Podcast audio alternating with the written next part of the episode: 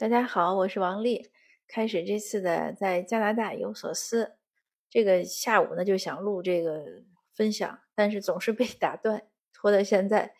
今天下午呢，是我偶然刷朋友圈，一下子呢看到有一个朋友发的关于就是讨论我们这个请愿国会请愿四三九五，他写的让我挺感动的。我当时就是真的是又治愈又受鼓舞。我就把他的那个截图截下来，我还问我说：“我能发给别人吗？”他说：“可以，因为他那个词写的是很好，呃，而且呢是他是经过思考。我这个朋友呢，呃，他的微信名呢叫猫老师，他一直是学英语的，所以他在国内就是做雅思辅导，过来之后呢也是做雅思辅导，现在也在一个中学里当 counselor 当辅导员，所以一直做教育。这个据我观察呢。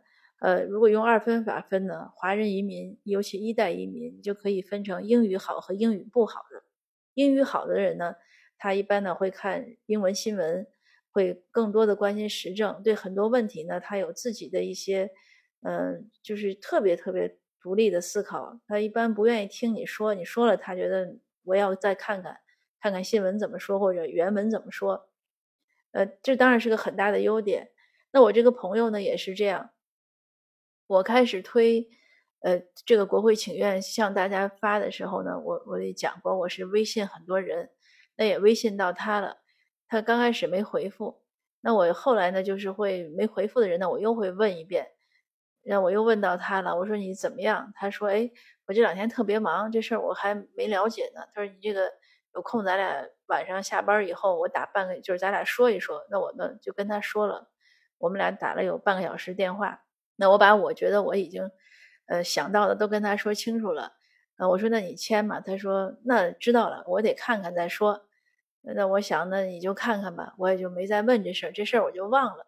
但是今天呢，突然看他发圈在说这事儿，他是怎么说的呢？我给大家读一下。他说前几周呢看了好几遍相关报道都不太明白，后来和王丽博士就是和我聊了大半小时之后才搞明白 E 四三九五的重要性。这一段就是我刚才跟您说的这个，他后面呢，我们来划重点。后面我觉得说的很好。他说，我们每一位华人都应该参与进来。如果现在的我没有，我现在的我们没有团结一致，可以预见的未来呢，是我们的社会地位的降低，甚至被剥夺某一项公民的权益。那么，我们的下一代就算拿到名名校的文凭又如何？这句话我特别赞同。我跟很多那些所谓的。呃，名校的或者爬藤的或者关心孩子教育的家长都在说这个事儿。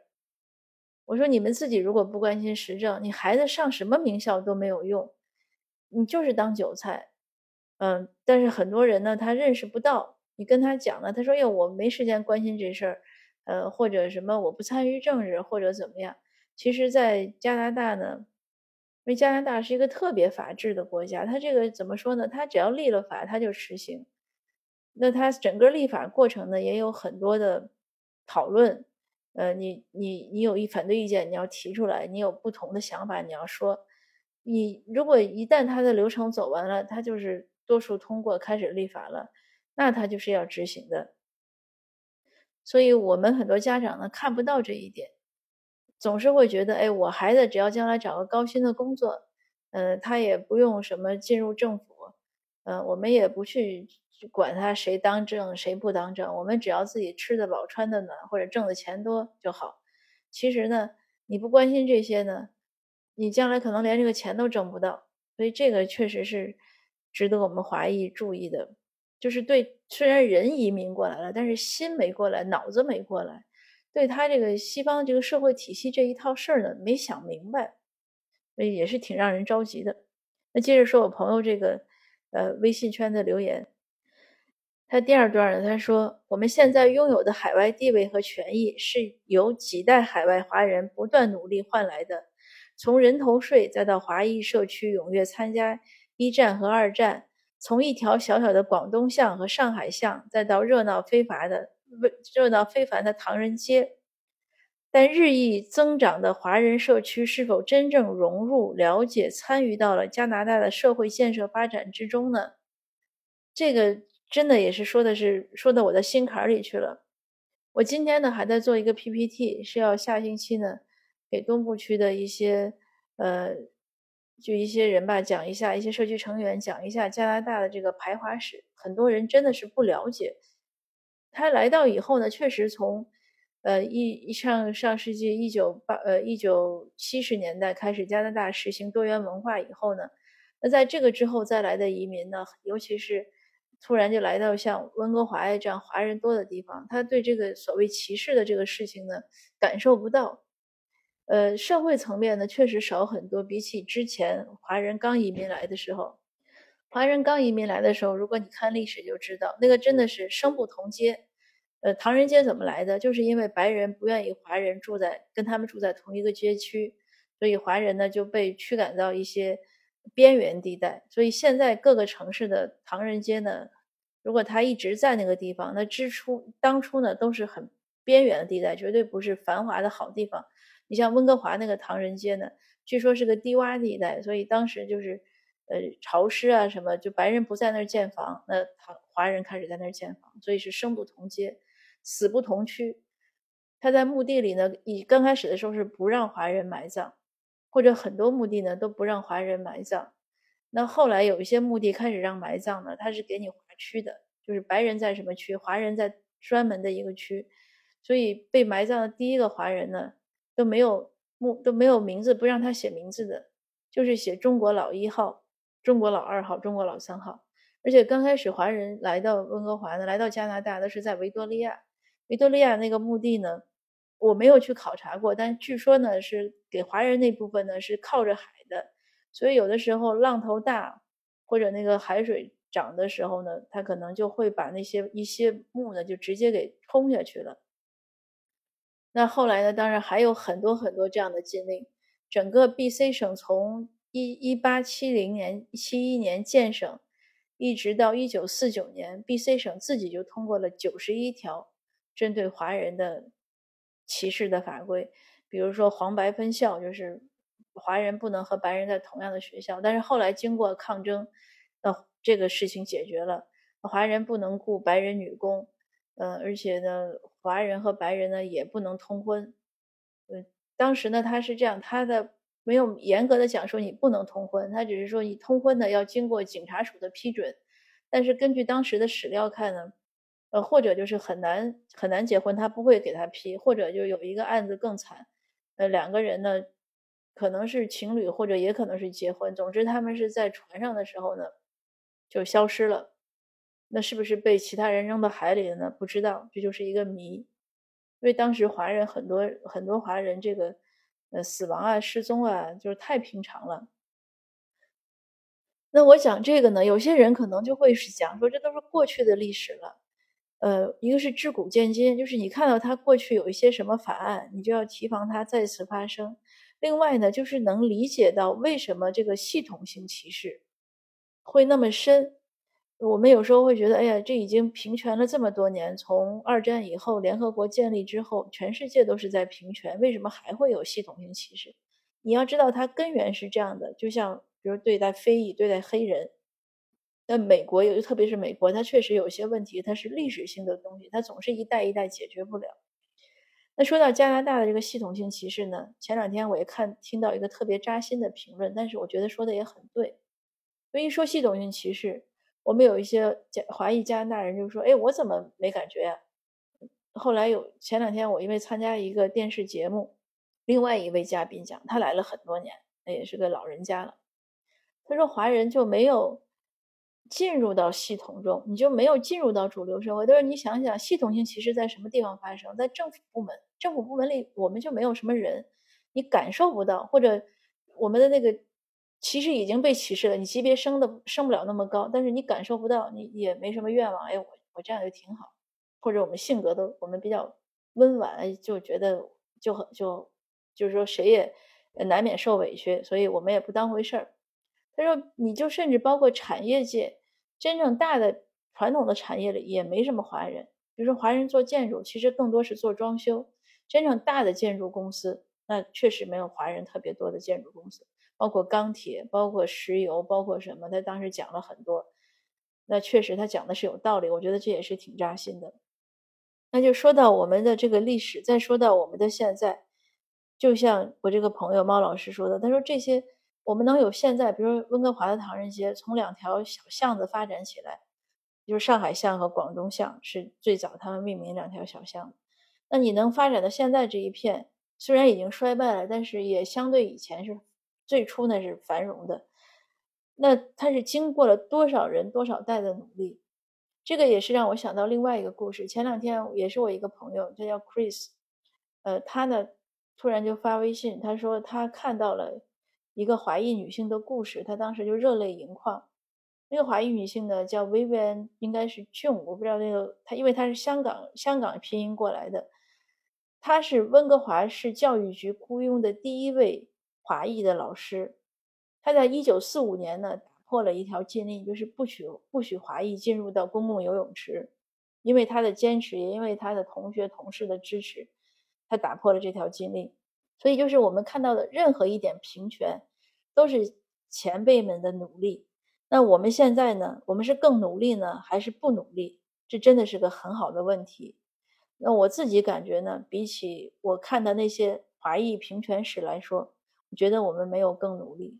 因为像一九七十年代，当时有一个挺有名的事情叫校园大平卖。如果你在加拿大呢，你查一下就知道。因为当时这是一个电视一个电视节目，它他访谈的时候呢，他就说，呃，当时说加拿大的大学里呢，呃，学生太多了，因为留学生太多了。他说这个话的时候呢，他拍的一个镜头呢，拍的就是一个一个亚裔，其实是个华裔学生的镜头。那如果放在我们现在社区的这个状态，没有人会去反对的，说人家又没有说你。但是当时人们就反抗了，当时华裔整个加拿大从东到西，他们联合起来进行了长时间的抗议。后来这个电视节目道歉了，因为他其实就是要影射是嫌亚裔、嫌华裔的学生来的多了，因为当时香港人很多移民过来。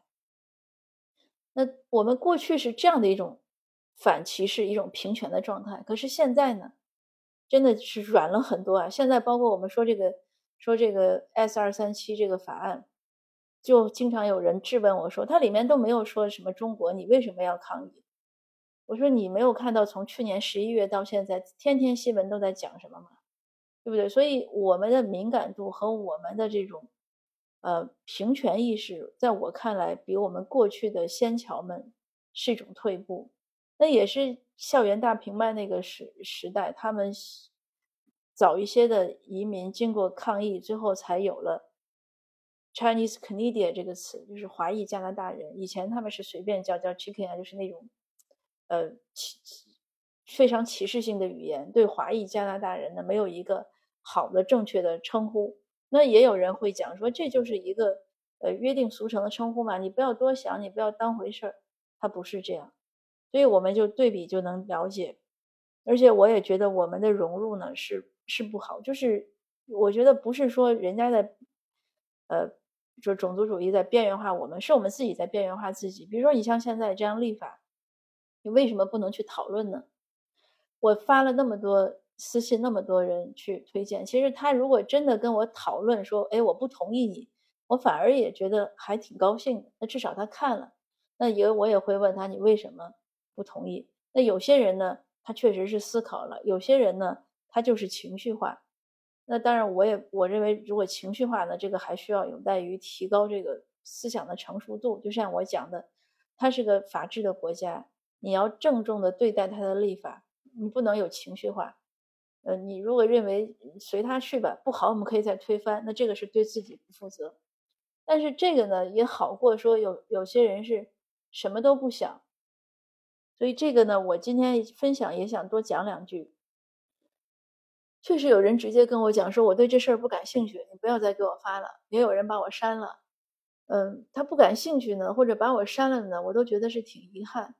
我更遗憾的呢，因为我加了我的我自己写作，所以我有一很多文友，我有一些文友，有一些呢就是读书人，他们也跟我讲说，我不想不想关心，或者我有什么更重要的事情，或者怎么怎么样。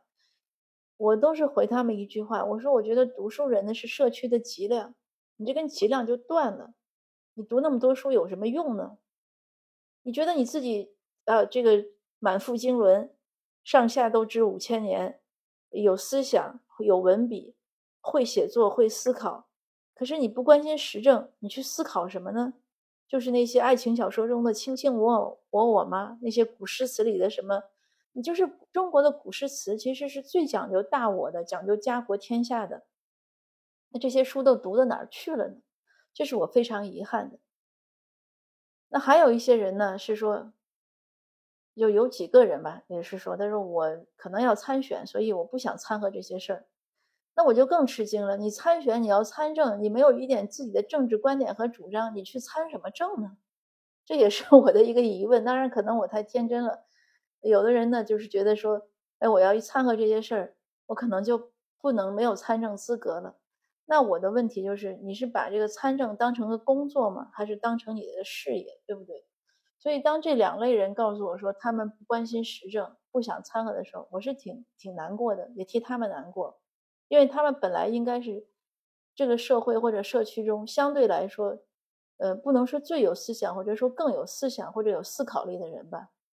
那我也在找一些，嗯，一些高校的联谊会，我也在跟他们讲，我说你们高校联谊会呢，平时标榜你们和同乡会的区别呢，就是同乡会都比较俗气、接地气，你们呢是更有思想抱负的人，那你们的社会担当要体现一下。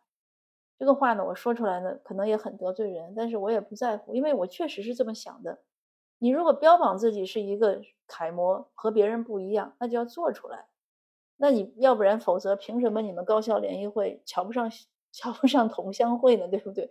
你都是一种人的人群的归类嘛。那同乡会是根据地域归类，你觉得他没有思想性？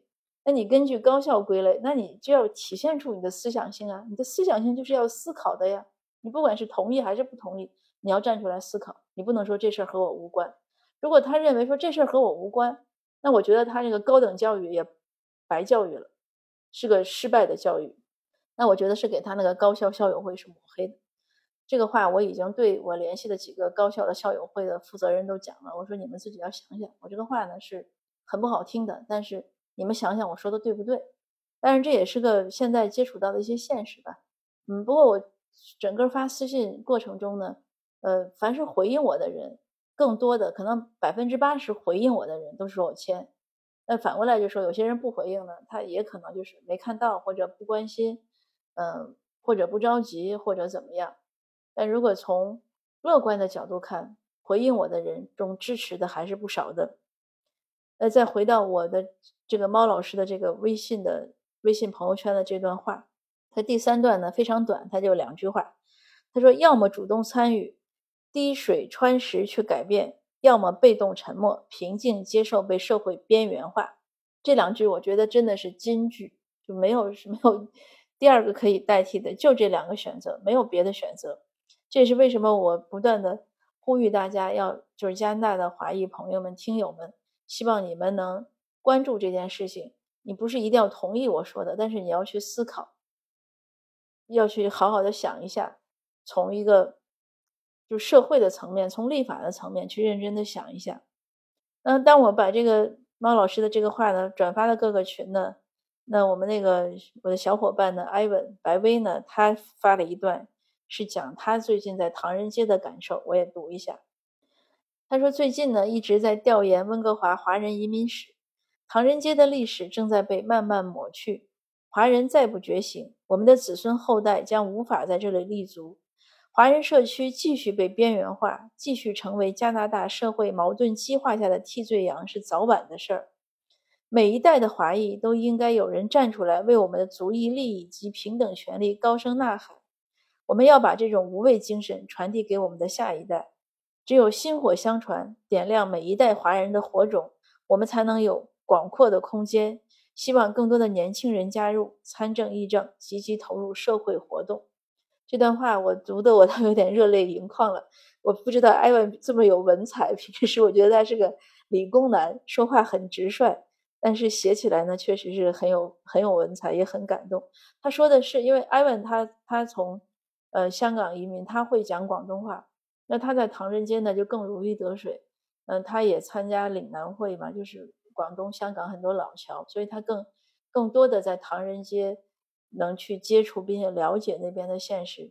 他的这个感受我也赞同，因为之前呢，那个郭英华先生，嗯，他是中唐人街的大文呃文化中心的理事长吧，他为了振兴唐人街，整个疫情的这两年，他自己无偿的做导游，就在唐人街带带团，谁来只要告诉他时间，周末的时候，他都可以愿意带你走走遍唐人街，包括各个那些。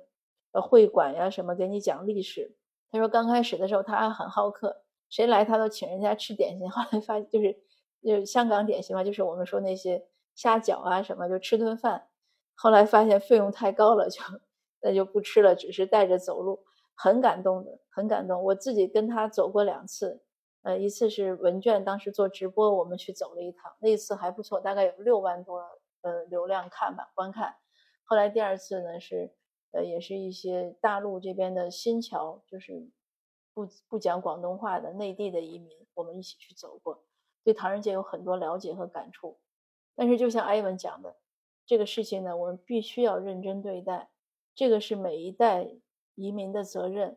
无论你是不是，就是像我们来都是第一代，可能没有以前的这些根基，但是你来过了，你来到这儿，这就是责任和社会义务，不要推脱。那今天这个分享呢录的有点长，嗯，不太好意思，嗯，大家听的时候呢有点耐心，谢谢您，呃，我还是希望呢，加拿大听友呢能更关注时政，呃，也更关注华社的发展，更了解加拿大，更能体会加拿大的一些法治和民主社会的精神，让我们一起努力，也为加拿大，也为加拿大的华社的努力。谢谢您的收听，也谢谢大家长期以来的鼓励和陪伴。我们下次见。